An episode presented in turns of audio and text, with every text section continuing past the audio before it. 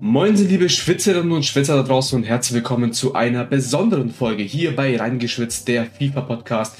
Mein Name ist Eikot von esports.com und heute habe ich einen besonderen Gast, den amtierenden DFB-E-Pokal-Sieger Youngster von FC St. Pauli und zwar Kamal Kamboy und ähm, genau, ich würde sagen, wir starten direkt in das Interview. Also, hi erstmal, ich bin Kamal Kamboy, ähm, ich bin 17 Jahre alt, ähm, wie habe ich angefangen, FIFA zu spielen? Ähm, das war damals mit meinem Bruder gewesen. Damals haben wir noch PES gezockt. Ähm, da hat mir mal das Ganze beigebracht. Da war ich vielleicht noch sechs, sieben Jahre alt gewesen. Ähm, der hat mir gezeigt, wie das Ganze funktioniert. Und irgendwann habe ich halt gemerkt, dass ich besser wurde. Ähm, dann habe ich auch angefangen, FIFA zu spielen.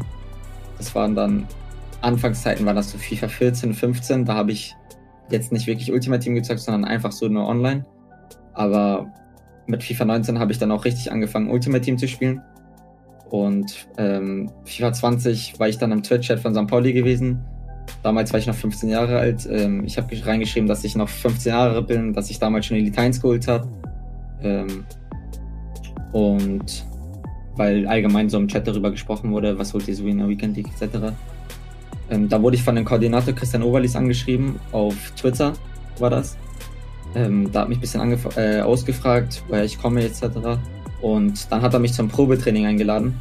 Also es war halt wirklich gar nicht meine Intention, da äh, E-Sportler zu werden oder so, sondern es ist einfach wirklich durch Zufall gekommen. Ähm, da wurde ich zum Probetraining eingeladen, ich bin da hingegangen. Die Jungs waren alle korrekt, wir haben ein kleines internes Turnier gespielt. Und danach hat mich Christian auf jeden Fall wieder eingeladen, gesagt, kannst gerne nächste, nächste Woche wiederkommen. Und so lief das dann halt über ein paar Wochen. Und ähm, dann wurde mir mitgeteilt, dass sie Potenzial in mir sehen und dass sie mich gerne als Academy-Spieler dazu holen wollen.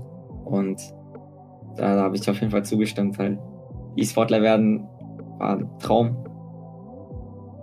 Sehr schön. Und äh, du hast ja gesagt, du bist jetzt an sich hier in der, also beziehungsweise jetzt ja logischerweise nicht mehr, aber du warst dann der, im Academy-Team von vom FC St. Pauli und äh, bist ja auch in der Academy of Esports Agentur. So. Ähm, wie kam das eigentlich zustande? Normalerweise ist es ja meistens so, dass man in einer Agentur ist, wo man entdeckt wird und dann wird man ja irgendwie einem Verein, ich sag jetzt mal zugeteilt, beziehungsweise ähm, nicht zugeteilt ist vielleicht auch das falsche Wort, sondern durch Verhandlungen und so weiter wird dann entschieden, okay, wo passt man gut hin und dann spielt man für einen Verein. Bei dir war es ja anscheinend, zumindest hast du es jetzt so ähm, erzählt, ähm, andersrum. Du bist äh, durch, ähm, durch Eigeninitiative im Endeffekt bist du zu, zum ersten FC St. Pa äh, nee, FC St. Pauli, ähm, bist du ähm, gekommen in die Academy und dann kam irgendwann ähm, der Kontakt zu Academy of Esports oder wie lief das? Ja, genau. Also ich bin erst seit letzten Jahre Juli, glaube ich, bin ich erst zur Academy of Esports gekommen. Ähm, es kommt jetzt immer häufiger vor, dass man selber die Eigeninitiative ergreift und die, selber die Vereine anschreibt, weil es ist bei dieser breiten Masse in Deutschland sehr schwer, dass ein Verein auf jemanden aufmerksam wird. Und ähm, wenn man vor allem jung ist und schon gute Erfolge erzielt, ähm, dann kann man auf jeden Fall selber auch mal den Verein anschreiben. Und wieso hast du dann am Ende, ich meine, du hast es im Endeffekt geschafft, du bist in die, äh, in die Akademie von, vom, äh, vom FC St. Pauli gekommen. Was war für dich dann der ausschlaggebende Grund, dass du gesagt hast, hey, ich brauche eine Agentur hinter mir? Ähm, ich persönlich habe mich auch bei Vertragsverhandlungen mit dem FC St. Pauli eher etwas zurückgehalten und ich habe mich, also mir hat so sozusagen so ein kleiner Support gefehlt. Ähm, und als mich dann Aaron angeschrieben hat, ähm, dass ich gerne der Academy of äh, E-Sports beitreten soll, habe ich mir so gedacht, das sind zwei erfahrene FIFA-Spieler, die selber ähm, damals sehr krasse Erfolge erzielt haben. Die wissen auch, wie viel ungefähr welcher E-Sportler verdient und ähm, ich habe mich einfach bei denen sofort wohlgefühlt und verstanden gefühlt. Also beispielsweise bei einer anderen Agentur hätte ich mich für eine eigene, für eine andere Agentur hätte ich mich, hätte ich mich niemals entschieden weil bei denen war es einfach so, zwei erfahrene FIFA-Spieler, beide erfolgreich und was will man mehr? Okay, das heißt, ähm, du bist zu, zum FC St. Pauli gekommen und hast dann dort äh, erstmal gespielt, hast dann, ähm, dann wurdest du von Erhan kontaktiert, dass die Agentur kam auf dich zu und hat dich dann so gesehen auch als Spieler unter Vertrag genommen, ähm, also einen Agenturvertrag, um dich dann in weiteren Verhandlungen zu unterstützen und wahrscheinlich auch im Trainingsbereich oder ist es wirklich nur rein Vertrag? Also wie, wie läuft so eine Zusammenarbeit zwischen dir und der Agentur jetzt eigentlich ab?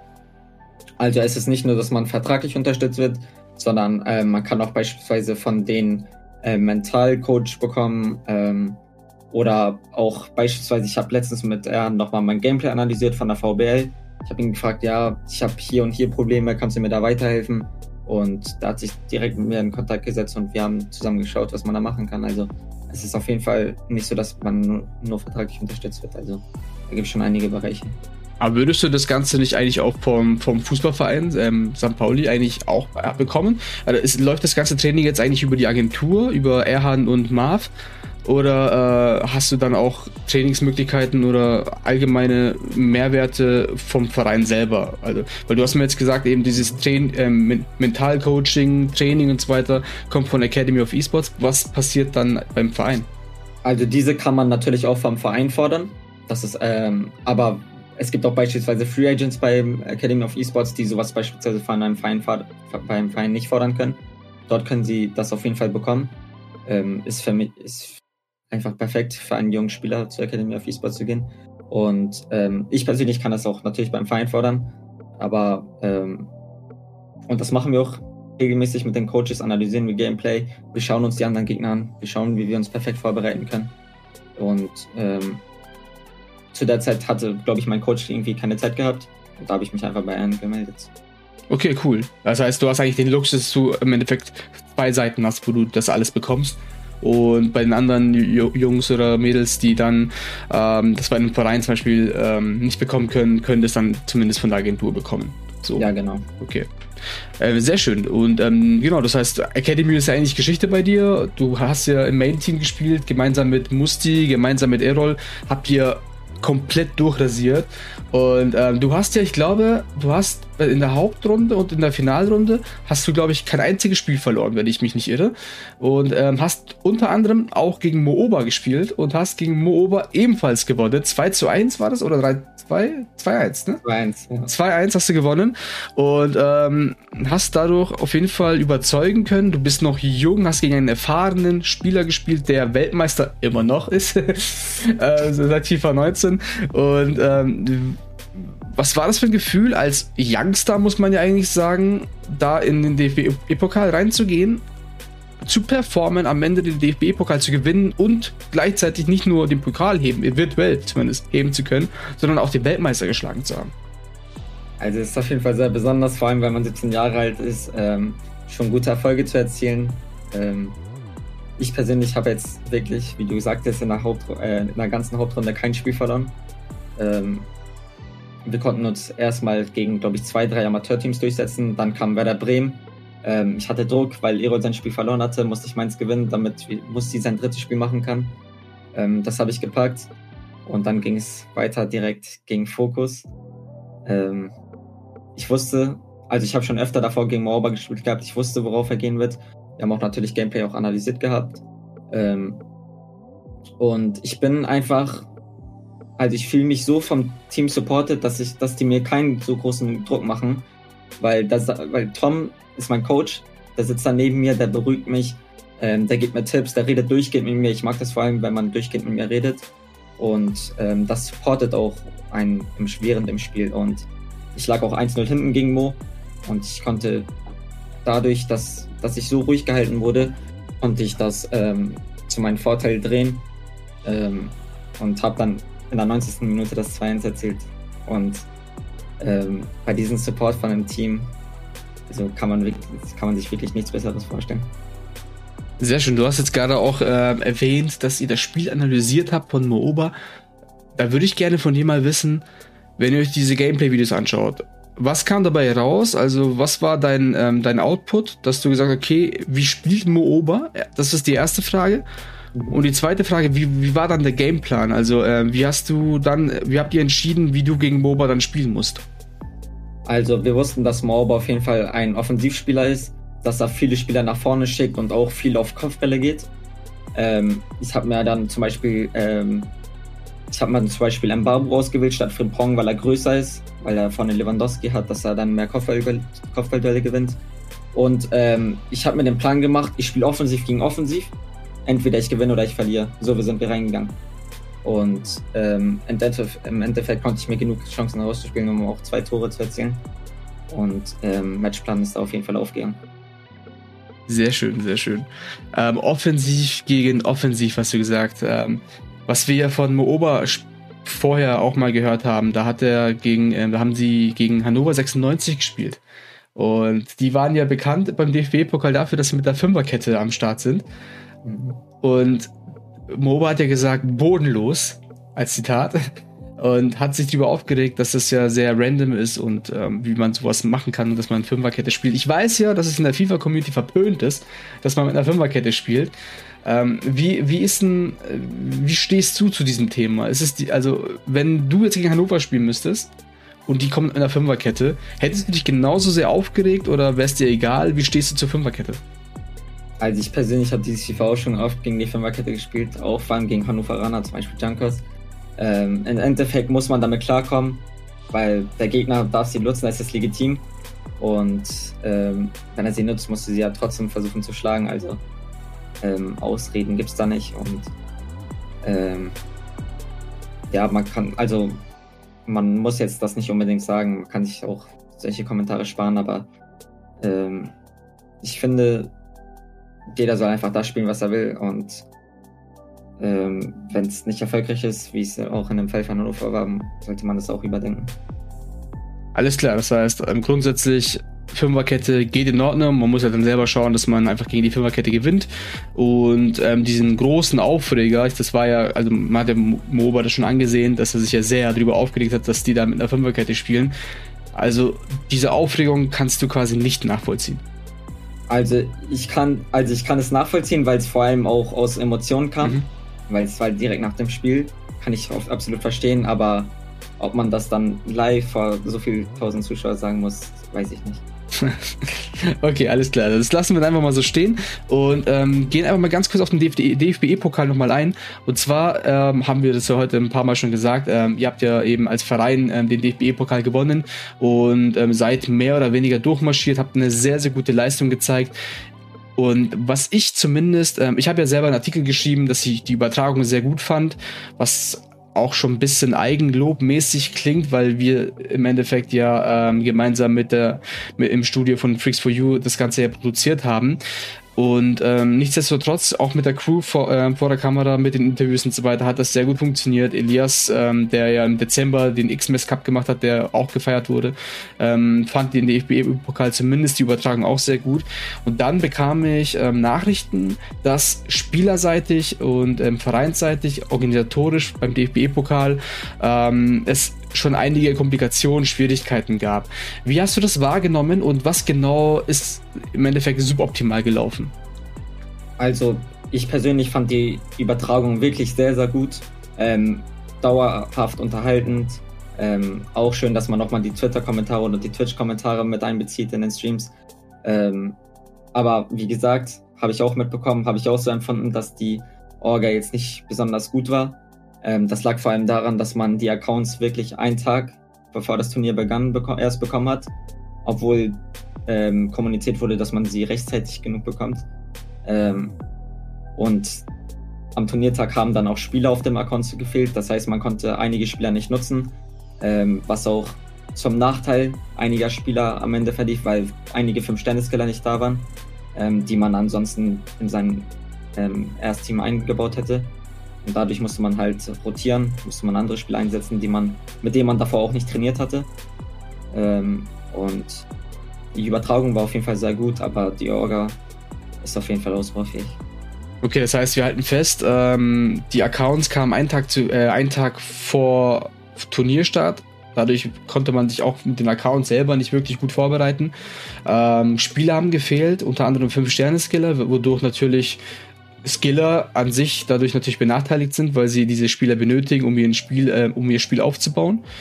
Ja. Ähm, und genau, das waren die grundlegenden Punkte. Habe ich irgendeinen Punkt vergessen oder waren das die Punkte? Ja, das waren die Punkte. Das waren die Punkte. Wunderbar. Dann haben wir das auf jeden Fall auch mal festgehalten. Ähm, fürs nächste Jahr, da wirst du ja mit Sicherheit auch wieder am Start sein. Ähm, ob du dann wieder für St. Pauli spielen wirst oder irgendwo anders spielen wirst, das ähm, ein Jahr ist lang, das werden wir dann sehen. Aber wenn du organisatorisch, übertragungstechnisch, allgemein DFB-Pokal Sachen ändern wollen würdest, damit sich das Ganze weiterentwickelt, ähm, was würdest du dir für die Zukunft, fürs nächste Jahr, sowohl beim DFB-Pokal, bleib, bleiben wir beim DFB-Pokal, da wünschen? Also, ich, sag, kann ehrlich sagen, Übertragung war wirklich 10 von 10 für mich. Also, war wirklich optimal. Ähm, aber organisatorisch, dass man beispielsweise die Accounts jetzt eine Woche früher schon bekommt, sodass man sich auch rechtzeitig äh, vorbereiten kann. Ähm, weil einige Leute haben auch nicht die Coins dazu, selber mit den eigenen Coins ein Bundesliga-Team zu bauen und zu trainieren. Und ähm, dadurch sind halt genau die, solche Spieler, vor allem wenn Amateurteams mitmachen, die keine FIFA-Points gestellt bekommen, diese sind dann benachteiligt und das würde das auf jeden Fall ausgleichen. Okay, das heißt auf jeden also das war das war das Wichtigste, ähm, was was euch am meisten noch wehgetan hat, dass man einen Tag vorher äh, im Endeffekt die Accounts gestellt bekommen hat und da eine Woche zum Vorbereiten, vor allem für die Leute, die vielleicht äh, auch von einem Amateurverein zum Beispiel, dass man sich da auf jeden Fall rechtzeitig vorbereiten kann. Okay, alles klar. Ähm, vom DFB-E-Pokal mal ein bisschen ähm, weiter gedacht und ähm, größer gedacht, möchte ich gerne mal ganz kurz ähm, FIFA allgemein im E-Sport thematisieren. Ähm, du bist jetzt relativ neu in der, in der FIFA E-Sport-Szene mit drinnen, bist aber wahrscheinlich schon länger als Zuschauer mit dabei und hast das Ganze natürlich im Blick gehabt, weißt ungefähr, wie sich, die, äh, wie sich der E-Sport jetzt bezogen auf EA Sports, bezogen auf ähm, DFB-Pokal, das das zweite Jahr, VBL gibt es schon etwas länger. Wie siehst du die, äh, die Entwicklung äh, vom E-Sport FIFA äh, in Deutschland allgemein in den letzten Jahren? Also ähm, in Deutschland ist es auf jeden Fall jetzt etwas besser geworden, dadurch auch, dass die Preisgelder angehoben wurden. Zum Beispiel in der VBLCC gab es letztes Jahr gar kein Preisgeld. Dieses Jahr wurden dann, ähm, wie viel waren das, 65.000 Euro ausgeschüttet, soweit ich weiß. Ähm, wenn ich mich nicht irre. Ähm, das ist auf jeden Fall ein Vorteil. Ähm, aber was, glaube ich, diese Entwicklung maximal pushen würde, wäre, dass E-Sports in Deutschland auch als Sportart anerkannt wird. Ich glaube, dass da auch vor allem nochmal ganz andere Sponsoren äh, mit einspringen.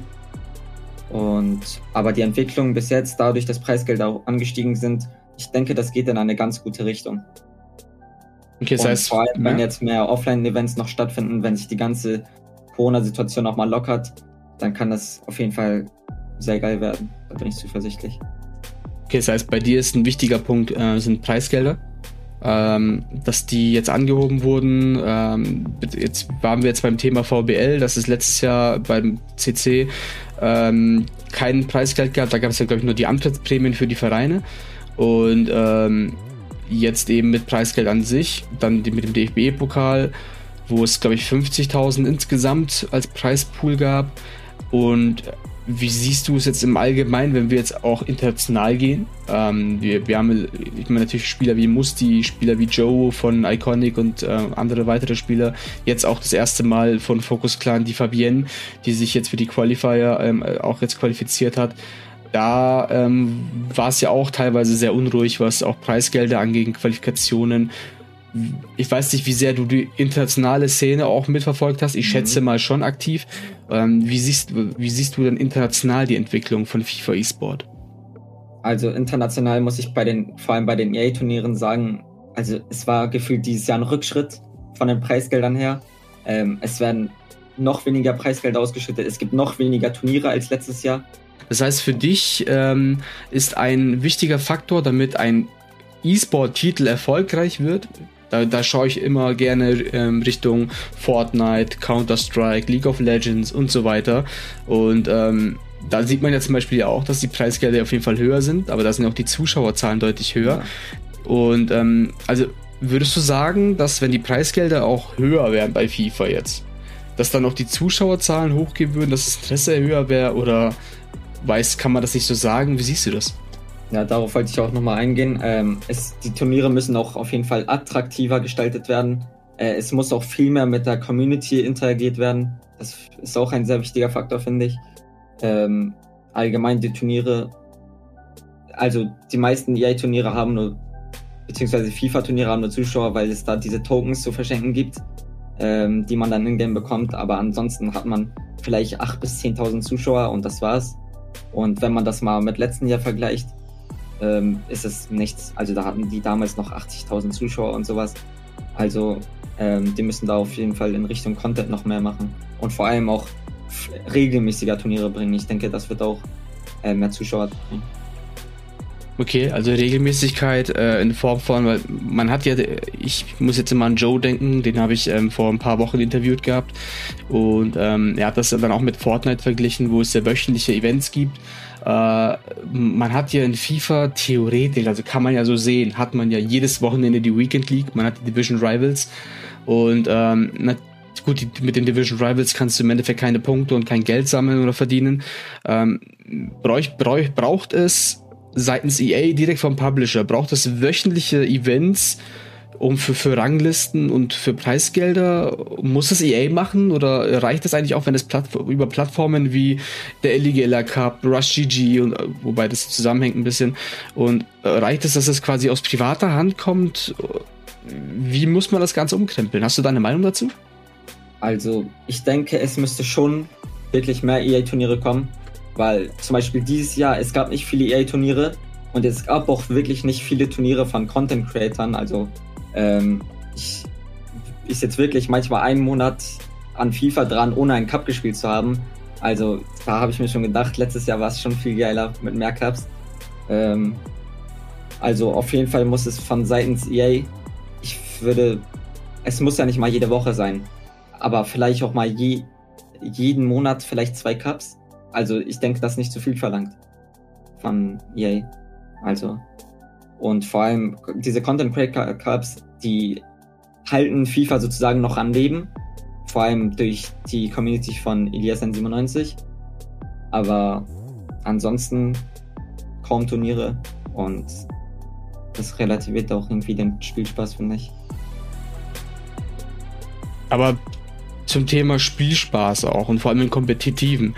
Wir haben jetzt natürlich, ähm, auch wenn es nur einen Tag vorher war, beim DFB-Pokal zum Beispiel ja den, man muss ja schon fast sagen, den Luxus gehabt, dass man ja Accounts gestellt bekommen hat. Jetzt stell dir vor, wir hätten ähm, keine Accounts bekommen. Das heißt, jeder hätte wirklich mit seinem eigenen äh, mit Account spielen müssen. Nicht jeder hätte sich ähm, Silas, Lewandowski und Co. sich ähm, leisten können. Und dann hätte man ja auch irgendwie ein Gap gehabt. Die Alternative ist der 90er-Modus, der eigentlich so gesehen keine Alternative ist, wenn man ehrlich ist. Äh, muss sich da vielleicht auch mal was ändern? Also, ich, weil fair ist das Ganze ja dadurch nicht, oder?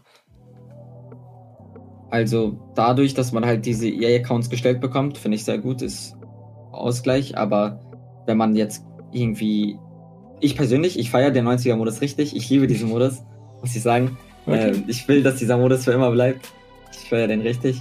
Ähm, aber würde man diese Accounts nicht bekommen, das wäre wirklich sehr, sehr ungerecht. Vor allem für Spieler, die kein Geld äh, reinstecken.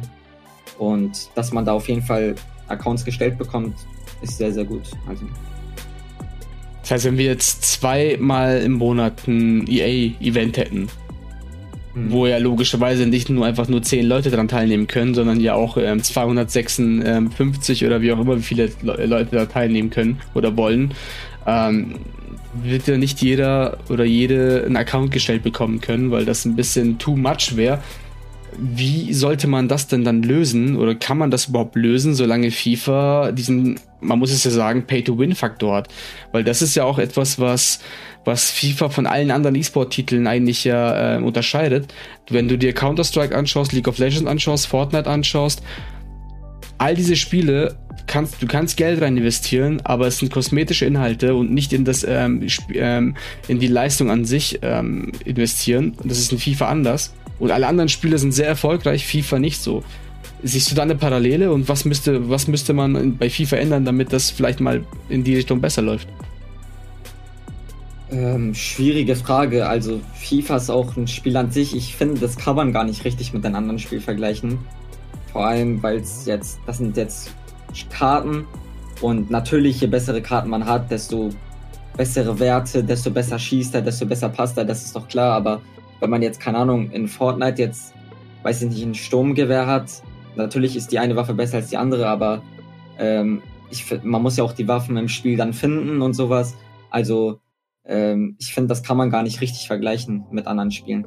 Also FIFA ist, glaube ich, eine, ist, glaube ich, an, an sich ein Einzelfall, würde ich sagen. Ja, aber es ist auch gewissermaßen problematisch, dass man, das habe ich in anderen Interviews auch wieder gehabt, dass man mehrere tausend Euro im Endeffekt investieren muss, damit man überhaupt kompetitiv spielen kann. Und dann, wie, du das vorhin auch gesagt hast, im, im, im besten Fall meinetwegen 8000 Euro verdienst, wenn du zu den Besten der Besten gehörst und, und im schlimmsten Fall bist du kurz vor der K.O.-Phase raus und hast dann Wochen und Monate rein investiert und auch Geld investiert und kommst dann quasi mit einem Minusgeschäft raus. Ja, also ähm, ich persönlich muss jetzt auch sagen, ich habe knapp jetzt 3000 Euro reingesteckt, die Anfang dieses Jahres.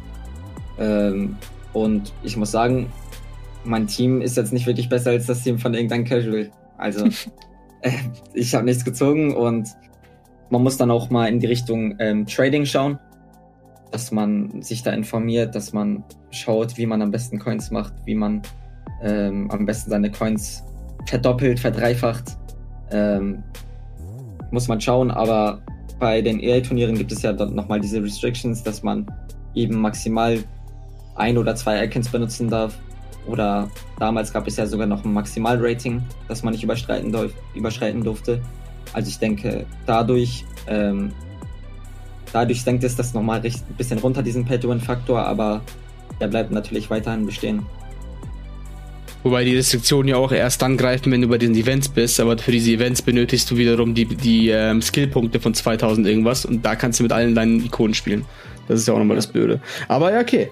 So, das heißt, wir haben im Endeffekt heute gemeinsam bisschen deine Story auch abdecken können, so wie du ähm, eigentlich so den verkehrten Weg, also nicht verkehrt, den andersrum Weg quasi gemacht hast, mit direkt zum Verein und dann äh, ab in die Agentur rein. Äh, bist ein sehr junger äh, Spieler, der direkt eigentlich auf hohem Niveau mit am Start ist, mit äh, jungen Jahren, hast quasi noch einige Jahre vor dir, wo du noch ordentlich abliefern kannst. Ähm, wir haben gemeinsam ähm, über den DFB-Pokal gesprochen, wo die Übertragung, danke schon übrigens nochmal, sehr, sehr gut war anscheinend. Und äh, aber bei der Organisation, ähm, vor allem in Verbindung mit EA Sports, weil man darf ja nicht vergessen, dass in dem Fall ja nicht die Organisation an sich hier schuld ist, sondern wenn EA Sports euch die Accounts natürlich einen Tag vor dem Turnier äh, zur Verfügung stellt, dann ist es etwas, was man mit, mit dem Publisher mal klären müsste, dass man da wirklich eine Woche vorher die Accounts bekommt. Deswegen ähm, möchte ich da halb halbwegs die Organisation so ein bisschen in Schutz nehmen, weil ähm, ich glaube, wir alle wissen, ähm, dass die Kommunikation mit EA Sports teilweise ähm, schwieriger ist, als man sich wünscht und deswegen ähm, müssen wir mal schauen, dass das in Zukunft vielleicht besser läuft. Und genau, ansonsten haben wir über die Entwicklung des E-Sports gesprochen. Da äh, ist dir persönlich ganz, ganz wichtig, dass die Preisgelder nach oben geschoppt werden, damit die Leute auch entsprechend entschädigt werden. Und ähm, kleiner Zusatz zu dem Punkt, ähm, Prestige höhere Preisgelder bedeuten auch deutlich höheres Prestige für alle Spielenden, weil man zum Beispiel auch, wenn man darüber spricht und sagt, ich bin E-Sportler und spiele FIFA und habe letzte Woche beim Turnier 50.000 Euro gewonnen, Dollar gewonnen, ist es beim Esstisch nochmal krasser, als wenn man sagt, so ja, äh, ich habe hier einen Monat gespielt, habe 5.000 Euro investiert und habe beim letzten Turnier 1.200 Euro, äh, Dollar gewonnen. Ja, ähm, es ist auch auf jeden Fall nochmal attraktiver auch für die Zuschauer. Ähm, da fiebert man nochmal mit auf jeden ähm, Fall. Vielleicht jetzt immer noch einen Freund, ja, hier, der spielt um 50.000 Euro, schau mal hier rein. Also, ähm, das weckt doch nochmal Interesse auch von Zuschauern, die vielleicht auch, vielleicht auch gar nicht FIFA gucken, sondern einfach nur dieses, dieses Duell um dieses Preisgeld verfolgen wollen. Auf jeden Fall. Und äh, festhalten möchte ich auch noch, dass du ähm, gesagt hast, dass ähm, E-Sport als ähm, FIFA als E-Sport nicht mit anderen Spielen wie Fortnite und so weiter, vor allem im Pay-to-Win-Faktor äh, vergleichbar ist, weil das ganze System anders ist und äh, man über Spielerkarten geht, wobei man bei Spielen wie Fortnite zum Beispiel die ganze Sache auf der Map ja finden muss und das ganze Konzept halt anders ist. Äh, was man bei FIFA eventuell überdenken müsste, wäre, äh, inwiefern weiterhin Pay-to-Win ein entscheidender Faktor sein äh, muss oder darf um einfach das E-Sport technisch vor allem aus der Wettbewerbssicht vielleicht zu optimieren, damit auch Leute, die ein kleineres Portemonnaie haben, trotzdem und guten FIFA sind, irgendwie in Erscheinung treten können. Da kommen wiederum Events wie VBL und DFB-Pokal ins Spiel, denn die Online ähm, Spiele, die Vorqualifikationen und so weiter, die laufen ja im 90er-Modus und erst dann, wenn es ja in die Offline-Events oder Final-Events geht, gibt es dann mit EA-Accounts dann äh, die ents entsprechenden Karten und Ultimate-Modus. Sehr schön. Ähm, wunderbar, dann würde ich sagen, habe ich, glaube ich, alles soweit recht so gut zusammengefasst, hoffe ich. Und äh, möchte mich definitiv nochmal bei dir, Kamal, bedanken, dass du dir die Zeit genommen hast. Na, danke, dass ich auf jeden Fall dabei sein durfte. War jetzt mein erstes Interview. Ich hoffe, ich habe mich gut geschlagen. Hervorragend, ähm, hervorragend. Danke, danke auf jeden Fall für die Einladung.